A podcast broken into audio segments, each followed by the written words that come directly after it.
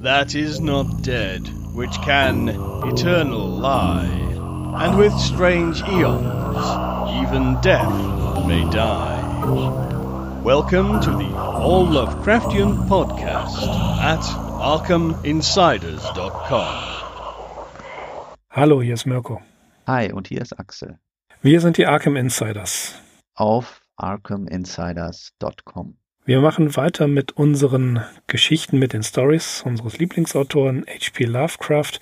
Heute müssen nicht die Sterne, sondern die Wolken günstig stehen und der Mond in bestimmter Art und Weise Abwesenheit sein, in Abwesenheit sein. Wir sprechen auch von oder über eine von den eher unbekannteren Geschichten mal wieder. Heute sprechen wir über die Story, die Erzählung, die anderen Götter. Axel. Ja, richtig. Und damit kommen wir auch gleichzeitig zum vorläufigen Abschluss der von Lord Dunsany beeinflussten Geschichten. Also ja, eine kleine Wegmarke, die wir heute setzen können. Worum geht es in Die anderen Götter im Original The Other Gods? Ähm, der namenlose Erzähler belehrt uns, dass die Götter der Erde einst die Gipfel der Berge bewohnten. Doch die Menschen erklommen diese Berge und so sahen sich die Götter gezwungen, auf immer höhere auszuweichen.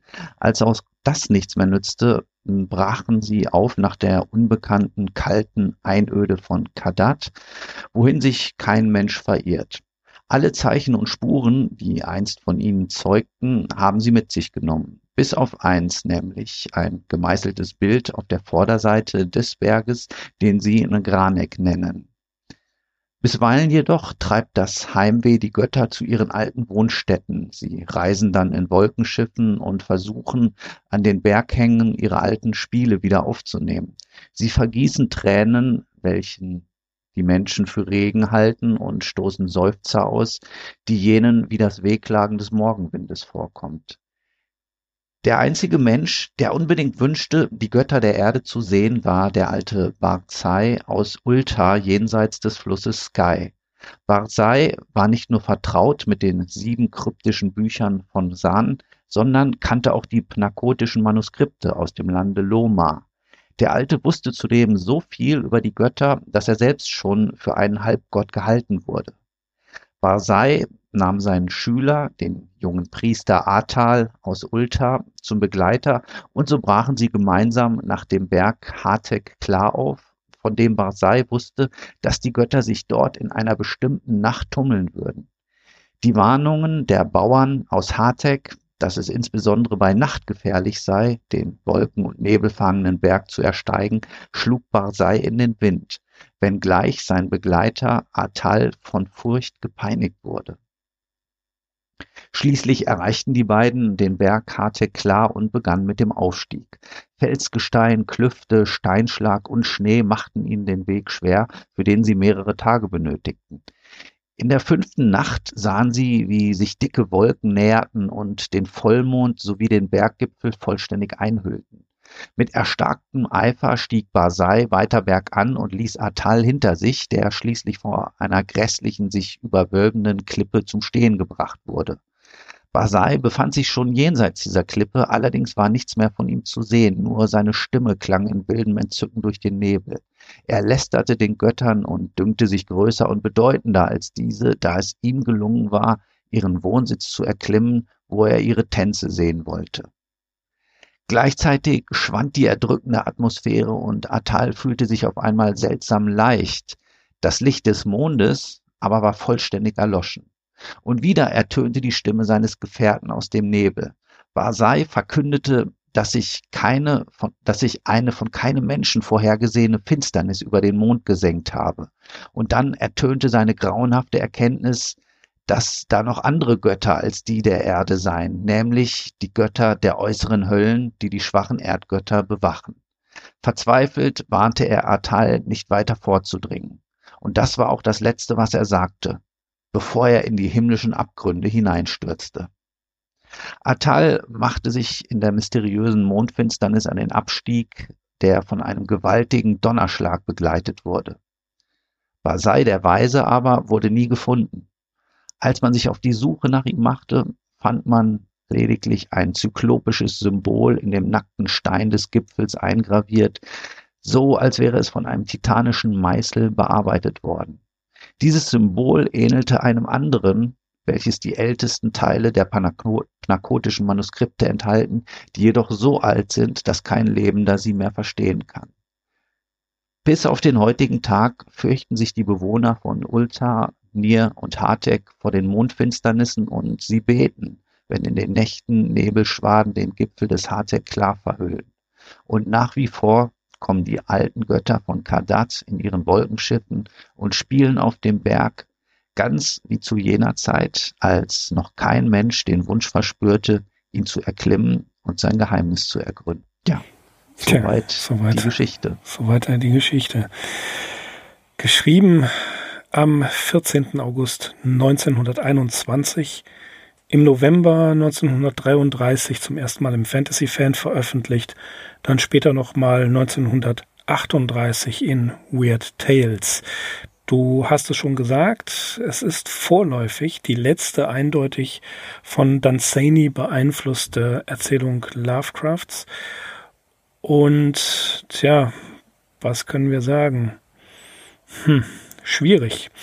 Was interessant ist hier, eine Praxis, die wir bereits bei Lovecraft beobachten konnten, immer wieder explizite Verweise auf andere seiner Stories. Wir begegnen natürlich hier ganz klar den, ähm, ja, wie soll man sagen, den, den Orten und Personen, vor allen Dingen aus The Cats of Ulthar wieder, Atal, der damals der Sohn des Gastwirtes war, ist jetzt Priester, dann werden, äh, wird schon Kadath erwähnt und äh, verschiedene andere Orte, die wir alle in irgendeiner Art und Weise schon mal gehört haben. Aber tatsächlich die vorläufig letzte Geschichte in den Traumlanden. Später kommen wir auf der Traumsuche nach dem unbekannten Kadath nochmal auf einige dieser Dinge hier zurück. Der Mensch treibt seine Götter auf immer höhere Gipfel. Man kann sagen, er vertreibt sie. Das ist ein interessanter Punkt. Genau, was ist eigentlich damit gemeint? Jedes Mal heißt es hier, erklommen die Menschen von den Ebenen die Abhänge aus Fels und Schnee und trieben die Götter auf immer höhere Berge. Die Menschheit treibt ihre Erdgötter, ihre alten Götter also äh, weg und sie nehmen fast alle Zeichen mit sich. Kleine Reminiszenz Umgekehrt findet es übrigens in Call of Cthulhu statt, wo es heißt, die Götter kommen auf die Erde, da kommen wir gleich zu, das ist nämlich auch ein interessanter Punkt, und brachten ihre Abbilder mit sich. Warum lassen sich die Götter überhaupt vertreiben? Wird das Göttliche hier durch die Profanisierung und durch die Entmystifizierung verschrieben, ver, ver, vertrieben? Ist es also so, dass man sagen kann, die Menschen an sich entwickeln sich weiter und weiter, lassen das Religiöse, lassen das äh, Mythische hinter sich, das Mythologische hinter sich und die Welt wird aufgeklärt durch Wissenschaft, durch Bildung, ähm, durch immer mehr Einsicht in die Naturwissenschaften und ist Barsei aus Ulta der immer sagt, er kennt die geheimen Bücher. Wir haben also hier wieder geheime Bücher, die sieben kryptischen Bücher von San und die pnakryptischen Manuskripte, die ja auch schon mal erwähnt worden sind. Er selber ist Mitinitiator des Gesetzes von Ulthar, in dem äh, steht, dass Katzen nicht äh, getötet werden dürfen. Also sprich, das ist eine, eine Anspielung auf die Katzen von Ulthar. Die, die Götter fliehen also vor den Menschen weil sie ja sozusagen ihre Heimat verloren haben oder aus der Heimat vertrieben worden sind, sind sie auf der einen Seite traurig, kehren manchmal in den Nächten zurück, tanzen und spielen auf den Gipfeln und ähm, schwelgen in Nostalgie, sind aber auch gleichzeitig erzürnt. Ja, und ähm, die, denn die Götter sind nicht mild, wie Ehedem heißt es hier. Was also ist passiert? Wer und ja, das, das Ende ist auch hochinteressant. Aber kommen wir gleich dazu.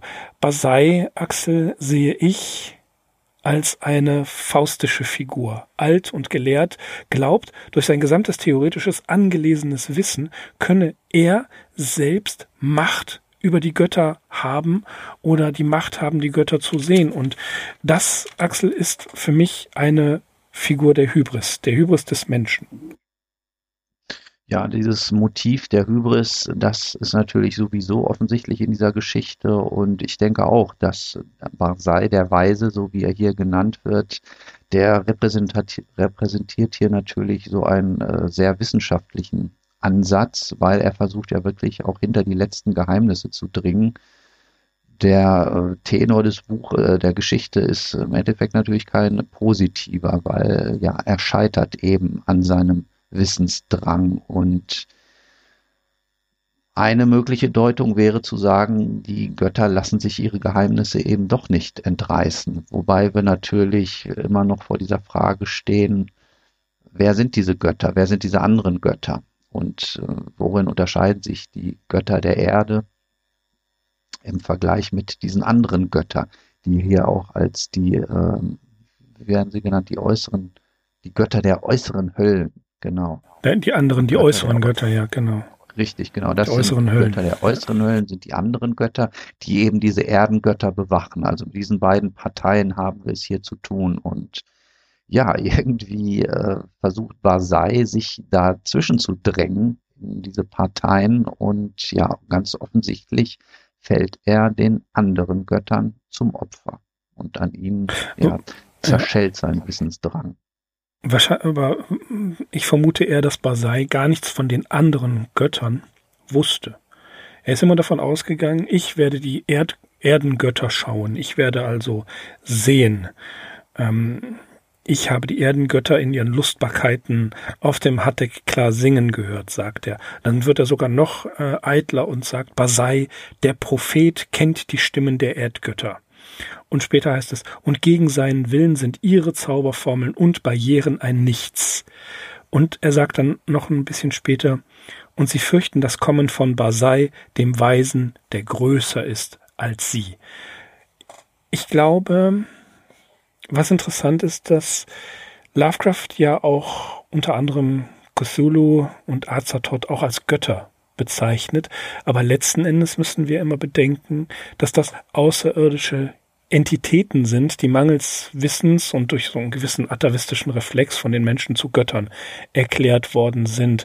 Aber in weiterer Konsequenz sind H.P. Lovecrafts Götter eher Prinzipien und Symbole des Kosmizismus. Also wenn Basai sagt, ich habe alles studiert, was es gibt.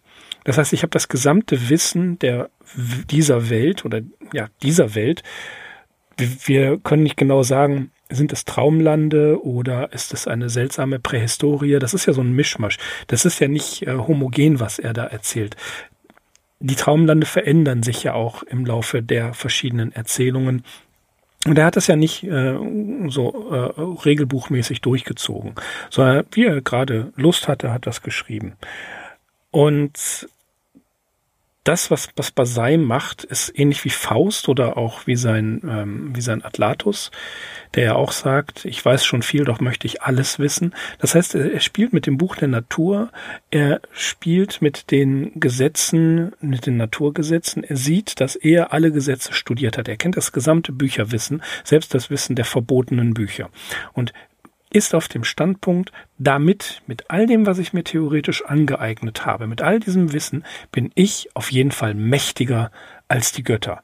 Er muss, das ist ja auch schon eine symbolische Reise, er muss durch den Nebel, er, er hat einen gefährlichen und einen, einen, ähm, ja, ja, sehr, sehr, ja, schweren Weg vor sich. Sie müssen übers Eis, sie müssen durch Felsklippen und so weiter. Und dann irgendwann kommt dieser Nebel, das ist ja auch schon wieder symbolisch. Er geht durch diesen Nebel und man erwartet oder er vor allen Dingen, Basai erwartet, dass wenn er diesen Nebel lichten kann, durch all sein Wissen, ist er mächtiger als die Götter. Das heißt also, der Mensch ist mächtiger als die Naturgesetze, deren Repräsentant die Gottesvorstellung ja ist. Wenn wir das eine, der Atheist Lovecraft, der an die Naturgesetze glaubt, der ein klarer Materialist ist, sagt, dass die Götter sozusagen die, die Allegorien, die Symbole für Naturgesetze sind. Und Basai durchstößt diesen Nebel, der ja auch in gewisser Weise äh, die, die Grenze bildet. Die eins, die Voraussetzung, dieser Nebel muss da sein, der Mond muss ähm, da sein, beziehungsweise die Mondfinsternis muss da sein, um eben das zu schauen, was da ist. Und dann sind es eben nicht die Götter der Erde, sondern es kamen diese anderen Götter dazu, die klar über den Göttern der Erde stehen. Das heißt, über all den theoretischen Vorstellungen, die er nachgelesen hat, von denen er theoretisch weiß. Und damit ist eigentlich das Prinzip des kosmischen Horrors wieder hier in dieser Geschichte aufgetaucht. Ähm, es heißt zum Beispiel auch, eine, ähm, eine gespenstische Veränderung würde von Atal wahrgenommen, als Basai eben rief, dass er größer als die Götter ist. Und dann kam es, das ist sehr interessant, als würden sich die Gesetze der Erde mächtigeren Gesetzen beugen. Das hatten wir ja auch schon mal, fast wortwörtlich in einer anderen Erzählung, wo es, ähm, ich, ich glaube, was war das? Ähm, ich kann mich jetzt gerade nicht erinnern. Aber kannst, weißt du, Axel, was ich meine? Da gab es das ja auch schon mal. Äh, bei Ex Oblivione war das, wo sich ja. andere Naturgesetze darstellen. Ne? Mhm. Plötzlich mhm. sind also alles das, was wir theoretisch in, unseren, in unserem gespeicherten Wissen haben, was Basai alles studiert hat, das ist null und nichtig, wenn wir sehen, dass es da etwas gibt, was über diesem geordneten Wissen steht. Und da sagen wir mal die Götter jetzt nur als Symbole, was über der Physik, dann nennen wir es mal so, über der bekannten Physik ist. Also Naturgesetze, die wir überhaupt noch nicht fassen können, von denen wir gar nichts wissen. Die stehen über den von uns äh, kenn ken in Kenntnis genommenen Naturgesetzen. Und das sind eben diese anderen Götter. Etwas, was weit darüber hinausgeht. Etwas, womit man nicht rechnet. Auch hier immer wieder Reminiszenzen an Call of Cthulhu oder natürlich muss man chronologisch sagen umgekehrt, dass die, die Erdengötter, also das letzte mythologische Prinzip, das letzte Unbekannte, das ist mit der Vertreibung von diesen Bergen gemeint. Die, die Natur wird immer weiter ausgeforscht. Es gibt keine Terra Incognita mehr. Es gibt kein uns unbekanntes Naturgesetz, vermuten wir, und darin steckt die Hybris. Wir haben uns über die Natur gestellt. Wir sind der Prophet.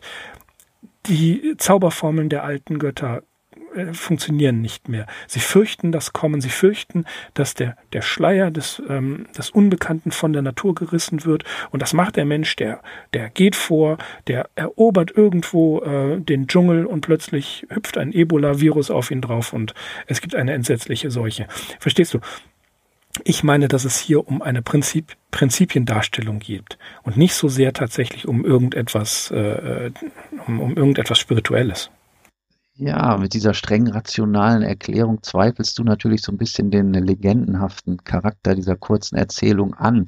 Aber ich finde das auch nicht völlig abwegig, weil so intensiv wie wir uns natürlich mit Lovecrafts Leben beschäftigt haben und auch in weiser Voraussicht auf das, was er nachher noch schreiben sollte, ist das eine Deutung, die na natürlich völlig zulässig ist. Und ähm, wie wir es ja mittlerweile bei jeder Geschichte schon gesehen haben, es sind alles Fingerübungen, auf dem Weg zu seinem eigentlichen Hauptwerk und zu dem, was nachher als kosmischer Horror bezeichnet wird. Und ja, vordergründig, äh, wie ich auch schon sagte, steht hier natürlich dieses Motiv der Hybris, ähm, unübersehbar da in dieser Geschichte. Aber Klar, es lässt sich natürlich darüber diskutieren, wie diese Götter hier tatsächlich zu sehen sind. Dass Basai natürlich nichts von diesen anderen Göttern wusste, als er sich auf den Weg gemacht hat, das ist äh, klar. Also das äh, ist, ist natürlich eindeutig. Ja, letztendlich repräsentiert er ja den immerwährenden menschlichen Drang, hinter die letzten Geheimnisse zu kommen. Und äh, früher oder später wird diesem Drang immer ein Riegel vorgeschoben. Dass er hier in so eine Art Wahnsinn verfällt, das ist natürlich auch so ein ganz beliebter Griff von Lovecraft den er an seinen Figuren ausübt. Ich wollte noch kurz sagen, ähm, als er da in diesen oberen Sphären des Gipfels sich schon befindet und nicht mehr gesehen wird, nur noch seine Stimme zu hören ist. Das ist natürlich auch ein ganz schönes Bild, das Lovecraft hier verwendet, äh, also eine ganz interessante Art und Weise, uns das zu vermitteln, was eigentlich passiert oder was auch nicht passiert. Denn gerade in dieser Passage wird unsere Vorstellungskraft vor Herausforderungen gestellt. Eine Passage oder ein Punkt, der mich sehr beschäftigt hat, ist, dass der Basai immer davon redet, er befände sich vor eisigen Abgründen und Klippen und Klüften und gleichzeitig heißt es aber, er stürzt in den Himmel hinauf oder er droht hinaufzustürzen. was, ähm, wenn man sich das bildlich vorstellt, das Bild des Himmels sieht, ja auch in einer Art und Weise richtig ist, weil es geht natürlich von der Erde bergauf, wenn man sich Richtung Himmel bewegt und einen Berg von unten nach oben erklimmt. Aber gleichzeitig, ja, ist das natürlich ein widersprüchliches Bild. Wie kann man einen Abgrund hinauffallen? Also ich ja, weiß nicht, war, ob dir diese das, Stelle auch, hm. ob du da auch so ein bisschen dran hängen geblieben bist. Ja, definitiv. Das war, das war genau die Stelle, die ich am, äh, oder sagen wir mal, die sich, seit ich die Geschichte vor 20 Jahren oder so das erste Mal gelesen habe, dass ich genau diese Stelle so beeindruckend fand. Ähm, do not gut, see, dass wir jetzt mal die Möglichkeit äh, genau. haben, darüber zu reden. Ja. Manchmal braucht es was länger. Ne? Do not see, do not see the vengeance of the infinite, infinite abysses that crushed, that damn damnable pit, merciful gods of earth, I'm falling into the sky. Ja, ich falle in den Himmel. Wahnsinn. Also das, ähm, das kann man einfach unkommentiert stehen lassen, finde ich. Mhm. Ich finde es, ich, ich kann es nicht erklären, ich weiß es nicht. Ich finde es nur interessant, dass er sagt, ich falle in den Himmel, I'm falling into the sky. Also ich, ich ja, äh, wie gesagt, es, wer, ja, ne? es ist natürlich. Das, das ist eine interessante Darstellung. Ja, und es ist eminent natürlich an dieser Stelle, dass der Erzähler das nicht beschreibt, wie das passiert, sondern dass er äh, dieses Ereignis nur ähnlich wie beim Statement of Randolph Carter ja über ein, ein reines äh, äh, ja. Audiomoment mitteilen. Eines, Audio, also das, eines Audiomitschnitts. Ja, Audiomitschnitts. Das, das ist ganz genau. Podcast. Finde ich der andere Götter-Podcast. Ähm, the, the Other Godcast. Nein, wir schweifen ab. Aber das, das was du jetzt gerade sagst, diese, diese Audiogeschichte, das finde ich wiederum auch interessant. Äh, das stimmt. Es, es wird nicht gezeigt. Genauso wie in Randolph Carter nur beschrieben wird, was gesehen wird. Das ist ja quasi, und da komme ich jetzt erst drauf, das ist dann schön, dass du das sagst, dass Randolph, also ne, Warren steigt in mhm. die Erde, Basai steigt nach oben und jedes Mal geht schlecht aus, wenn der Mensch seine ihm vorbestimmten Grenzen verlassen hat. Ja. Ne? Also das, das, das geht nie gut aus. Und ähm, das, das ist das ja, äh, er fällt in den Himmel hinein. Das ist ja das, das Aussprechen des Unaussprechlichen. Eben das, was wir nicht in irgendeiner Art und Weise jetzt beschreiben können, ist mit ihm passiert. Also etwas Unbeschreibliches. Er fällt in den Himmel. Und ähm, ist ja auch interessant, dass äh, Atal gesagt hat oder von Atal später gesagt wird, dass er sich weigert, ein Gebet für, für Basai zu sprechen. Das macht er ja auch nicht. Richtig, ja. So ja. Basai muss den Leuten von Ulta, Nier und Hartig natürlich als äh, ja, Blasphemist erscheinen. Ja, möglich. Das weiß ich nicht, ob als Blasphemist, aber in jedem Fall als äh, jemand, der vielleicht versucht, diese Ordnung wiederherzustellen, dass man den Göttern nicht zu nahe kommen soll. Dass Furcht vor dem, was auch immer da sein mag, vor dem, was man nicht erklären kann, bestehen bleiben muss, um eben nicht darüber hinauszugehen, so eine gewisse Grenze zu setzen. Ja, Lovecrafts Charaktere überschreiten ständig irgendwelche Grenzen, die sie mal besser nicht überschritten hätten. Ja, diesen ganzen alpinen Sport, Sportarten ähm, haftet ja so etwas an und das wäre dann auch hier im vorliegenden Fall so eine ganz prosaische Komponente. Wir haben es jetzt auch erst wieder in den letzten Tagen gehört, so und so viele Leute verunglücken tödlich, wenn sie versuchen, den Mount Everest zu besteigen. Und ich erinnere mich noch an ein Buch, das in den 30er Jahren erschienen ist von einem Autor namens Rudolf Skura, das heißt Sturm auf die Throne der Götter. Und ja, das beschäftigt sich eben genau mit äh, dieser zentralasiatischen Gebirgswelt, die die Menschen schon immer fasziniert und angezogen hat. Also in der buddhistischen Glauben, Glaubenslehre ist es, wie gesagt, sind es sowieso die Throne der Götter. Aber der äh, westliche Mensch hat äh, ganz einfach versucht, ja, prosaisch äh, sie zu erklimmen einfach aus, ja, ich weiß nicht, ob man das schon Hybris nennen kann, aber natürlich, er möchte eben versuchen, äh, so weit wie es geht, alle irdischen Grenzen zu durchbrechen. Und dazu gehört eben auch die höchsten Gipfel der Erde zu erklimmen. Das erscheint immerhin noch einfacher, als die tiefsten Stellen der Tiefsee aufzusuchen, die ja bekanntermaßen ja wenn es denn so ist, teilweise ja. unerforschter sind als der Weltall. Wer, wer weiß, was da unten lauert. Ne? Ja. jeder, jeder Lovecraft-Leser sagt, besser die Finger davon lassen. ja, das ist, äh, was du gerade sagst von dem Mount Everest. Ich möchte nicht zynisch erscheinen, aber selbst schuld. Manche Grenzen sollte man nicht überschreiten.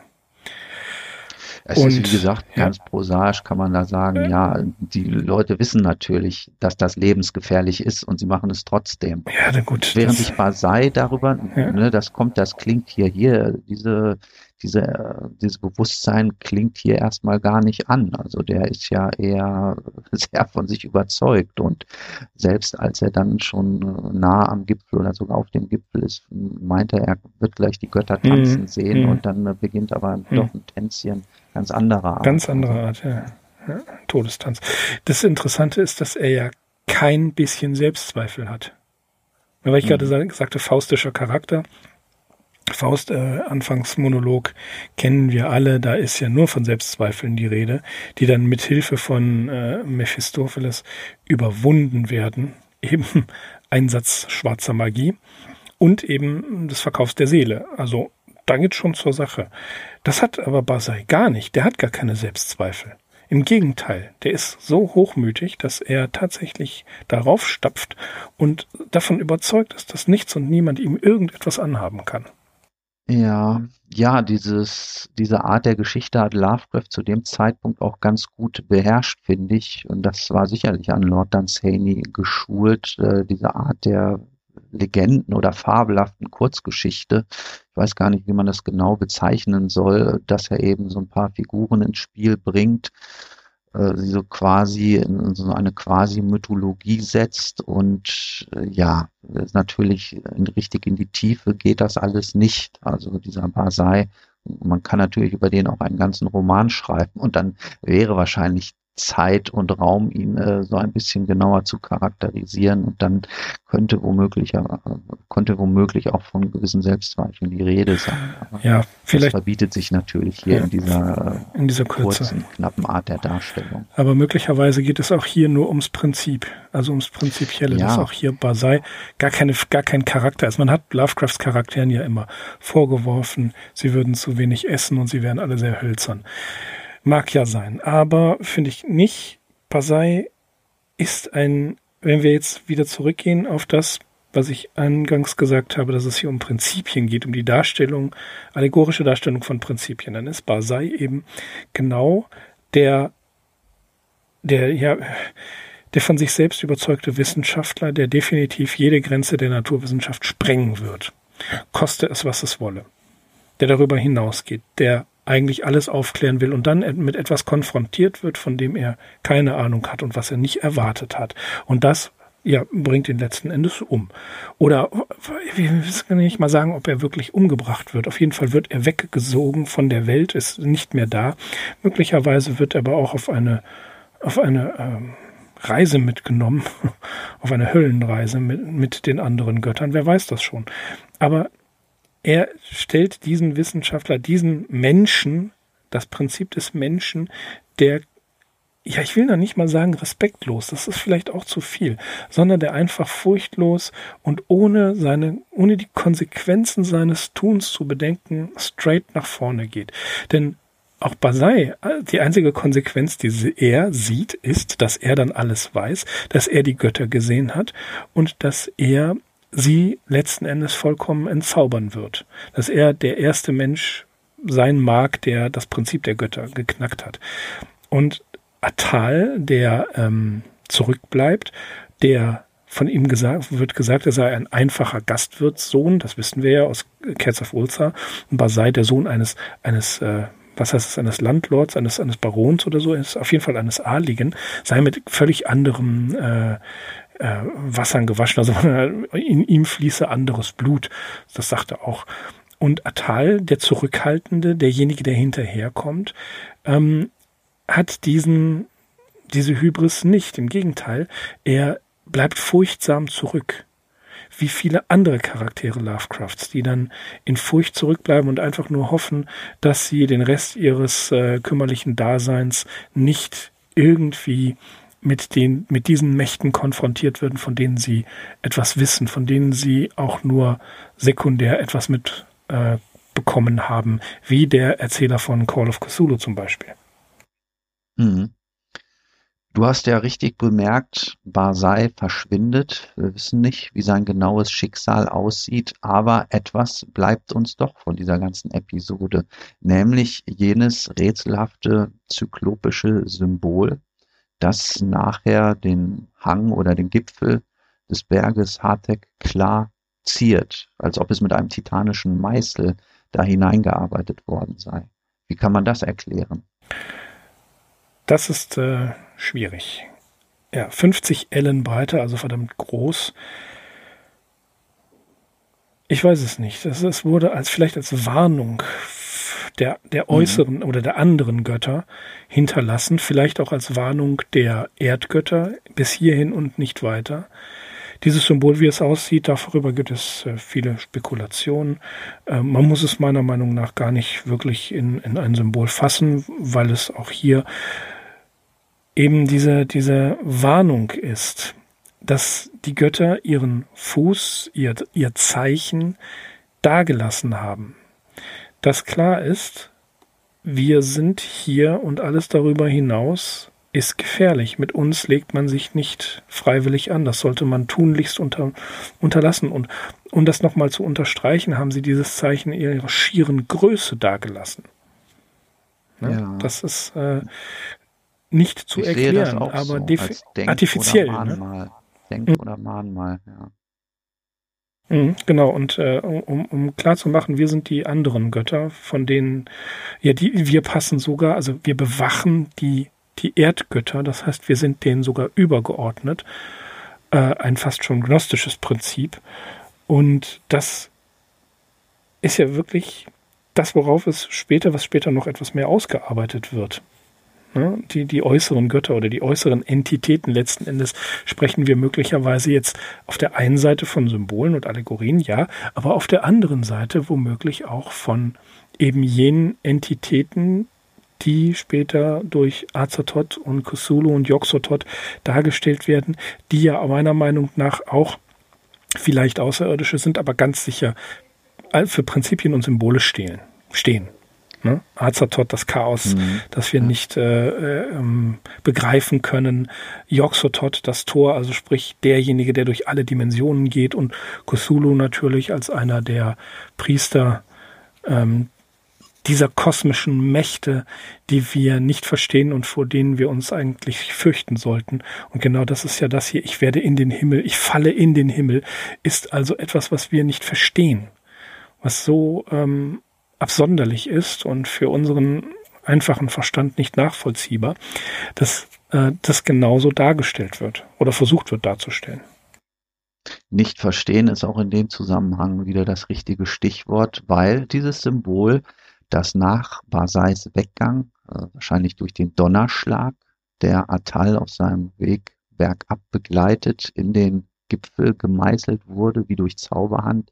Das gleicht ähm, ja frappierend einem Symbol, das sich in den ältesten Teilen der narkotischen Manuskripte wiederfindet, die jedoch so alt sind, dass kein lebender Mensch sie mehr verstehen kann. Das heißt, womöglich hat sich die ganze Episode schon einmal so abgespielt, in einer noch entfernteren Ur- oder Frühzeit. Oder in einer anderen Dimension, in der diese Zeit, also ne, ich weiß nicht, ob es ähm, diese Prähistorie sein soll, von der gesprochen wird. Auch bei Sarnath wird ja von äh, eine seltsame Prähistorie gesprochen. Ich glaube, Lovecraft war da nicht so präzise. Und äh, das große Problem vieler Menschen, vieler Leser Lovecrafts, vor allen Dingen August Derleth, ist es ja gewesen, die ganze Sache irgendwie homogen zu gestalten. Das war aber Lovecraft gar nicht wichtig. Mhm. Und auch hier versucht man das dann irgendwie, das, das ist wie in dieser Geschichte, man versucht es in einen Kanon hineinzubringen, an dem Lovecraft absolut kein Interesse hatte. Ja, das ganze Problematik ist, bezieht sich aber insgesamt auf diesen angeblichen Traumlandzyklus. Äh, du hast das auch eingangs schon angesprochen und wir haben es aber auch in den anderen Geschichten schon erwähnt. Das Verderben, das über Sanat kam, die Katzen von Ulta. Äh, das ist natürlich ein Punkt, der auch S.T. Joshi schon sehr beschäftigt hat. Er hat ja diesen Aufsatz geschrieben, The Dream World and the Real World in Lovecraft. Und da versucht er das eben so ein bisschen zu entzerren und versucht herauszufinden, also welche Geschichten kann man gerechtfertigt als Traumlandgeschichten beschreiben und welche drehen sich im Prinzip um ja so eine erdgeschichtliche Urzeit. Ähm, nach diesen Kategorien äh, müssten wir auch die anderen Götter außerhalb dieses Traumlandezyklus stellen, weil es heißt, ähm, ein gewisser Sansu hat den Hartek klar zu einer Zeit bestiegen, als äh, die Jugend, die mit als die Jugend der Welt angegeben wird. Und ähnlich haben wir ja auch in Polaris eine Stelle, so ein, dieses Mantra des Polarsterns, das die geschilderten Vorgänge vor über 20.000 Jahren datiert und auch das Verderben, das über Thanas kam, spielt rückblickend in einer äh, 10.000-jährigen vergangenen Epoche. Also das sind immer so ganz klare Hinweise oder Datierungen, die Lovecraft uns an die Hand gibt. Äh, ich bin da aber auch im Prinzip bei dir.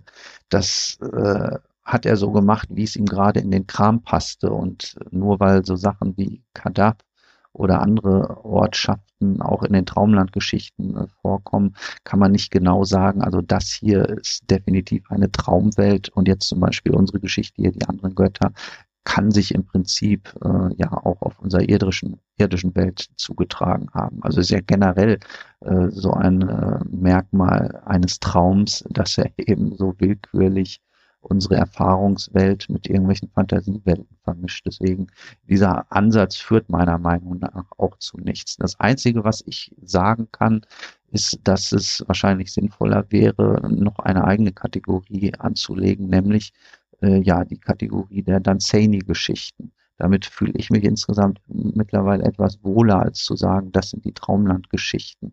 Das würde sich auch mit einer äh, Äußerung von Lord Dunsane selbst decken. Er hat sich nämlich nochmal in einem Brief an August Derleth vom 28. März 1952 geäußert. Da hat er geschrieben, ich habe ein gelegentliches Interesse an Lovecrafts Arbeiten, denn anhand der paar Geschichten, die ich von ihm gelesen habe, habe ich gesehen, dass er in meinem Stil schrieb, vollkommen eigenständig und ohne bei mir Anleihen zu machen, aber mit meinem Stil und größtenteils meinem Material. Ja, da haben wir eben nochmal so eine explizite Äußerung von Danzani selbst, dem das auch wirklich ins Auge gestochen ist. Also als er speziell diese Geschichten von Lovecraft wahrscheinlich gelesen hat, dass äh, ja Lovecraft eben einfach extrem von ihm beeinflusst gewesen ist. Das ist auch völlig legitim und äh, ich ähm, bin da zwei Dinge. Zum einen, das Schaffen von Atmosphäre ist natürlich sehr wichtig, das für Lovecraft, das haben wir jetzt ungefähr schon tausendmal erwähnt, aber eben, dass er hier wie Danzani schreiben möchte. Ja, dass er da jetzt seine keine Karteikärtchen entwirft und äh, wie in einem ähm, äh, Rollenspiel Monster Manual da gezeigt wird, das ist der und der kommt dahin und dann hat er das und dann hat er das. Das war ihm vollkommen fremd, das hat er gar nicht gewollt. Das war ihm völlig unwichtig. Und es gibt auch, auch hier bei den, ähm, bei diesen, wenn wir jetzt schon versuchen, es zu kategorisieren, spoiler ich schon mal Richtung Traumsuche nach dem unbekannten Kadass. Es gibt Gänge zwischen den, ähm, zwischen den Welten, zwischen der realen Welt und der Traumwelt. Ja, die Gule kennen diese Gänge. Wenn man einen bestimmten Wein oder eine bestimmte Droge nimmt, auch das wurde schon mehrfach angedeutet, hat man die Möglichkeit, in die Traumlande hinein zu reisen. Immer wieder sind Auserwählte da, die über die Regenbogenbrücke gehen oder irgendwas ähnliches machen und dann tatsächlich in diesen Traumlanden ja ankommen. Das hat, glaube ich, eher mit dem, mit dem Charakter dieses Erzählers, dieser Person zu tun. Und ganz wichtig ist auch, dass ich finde oder meiner Meinung nach, dass diese, diese ähm, pa ja, Parallelen, dass diese Zugänge zwischen den beiden Welten, ähm, das ist, finde ich, das interessanteste Konzept Das heißt, es gibt vielleicht so Überlappungen, es gibt, ähm, dass die eine Welt etwas mehr in die andere hineinragt, so ein bisschen Multiversum wie bei Michael Moorcock. Das ist ja ähm, tatsächlich keine, äh, keine abwegige Theorie. Das gibt es in der Science Fiction ja ganz häufig, dass eben genau solche Welten, solche Dimensionen ineinander verschränkt sind. Und da kommen wir sehr schnell auf eine Prähistorie, die vielleicht zum Teil mit der Prähistorie der Welt gleichläuft oder aber in einer anderen, in einer, in einem, in einer parallelen Welt, die aber immer noch wieder Kontakte zur realen Welt hat. Das kann man ganz schwer äh, in, in eine Regel pressen, glaube ich. Lovecraft hat sich da einfach treiben lassen und das, finde ich, ist äh, viel wichtiger als jede Form der Kategorie oder des Karteikärtchens. Mhm. Ja, das äh, wird uns natürlich ganz stark beschäftigen, wenn wir uns dann mit der Traumsuche nach dem unbekannten Kadaf äh, auseinandersetzen. Ja. Die Geschichte ist ja auch wirklich lang genug, ja. ähm, dass man da relativ viel von dem wiederfindet, was wir bis dahin gemacht haben werden. Und dann kann man auch dieses Konzept sicherlich nochmal stärker durchleuchten. Dieses, Wobei die, äh, ja, die Traumsuche nach dem unbekannten Kadaf ja eine, eine Entwurfsskizze ist. Ne? Das ist ja auch kein also das, das die, was sind das 140 Seiten, die wir da haben, sind keine aus, ist kein ausgearbeiteter Roman oder dergleichen, sondern das ist einfach nur so eine, eine Tour de force durch verschiedene ähm, durch, durch, durch verschiedene Länderstädte und so weiter. Und alles Mögliche wird da rein zitiert und herbeigerufen.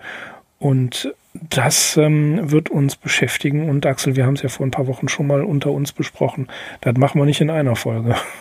Nee, die Story nicht. werden wir definitiv nicht in einer Folge machen. Wir, wir, nähern, wir nähern uns auch den Stories, wo wir jetzt ähm, schon ankündigen. Das machen wir nicht alles in einer Folge. Das haut, das, das haut nicht hin.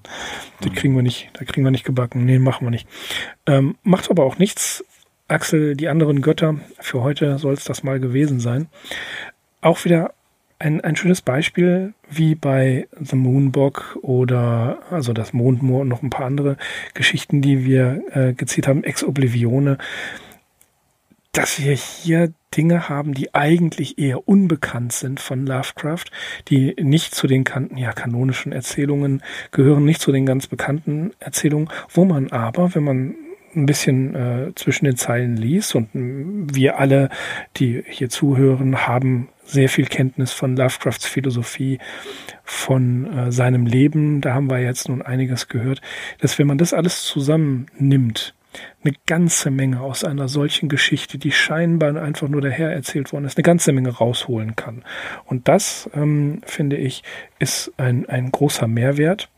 Wenn ihr die anderen Götter hören wollt, also nicht die anderen Götter selbst, sondern natürlich die äh, Erzählung, die anderen Götter, dann Axel, auf wen verweisen wir dann auf Joe natürlich. Joe, Joe hat sie vorhin gelesen. Genau, und das hat mir sehr viel Spaß gemacht, ihm dazu zu hören. Und äh, daher empfehle ich euch bei YouTube einfach mal einzugeben, Joe liest Lovecraft, die anderen Götter. Macht jedenfalls eine Menge Spaß. Axel, das soll es für heute gewesen sein, oder? Ja. Mhm denke ich auch. genau, super. Wir bedanken uns fürs Zuhören und schauen mal, was wir in der nächsten Folge haben. Da haben wir eventuell eine Überraschung, aber das kommt dann raus, wenn die Folge rauskommt. Jetzt erstmal vielen Dank fürs Zuhören und wir verabschieden uns bis zum nächsten Mal.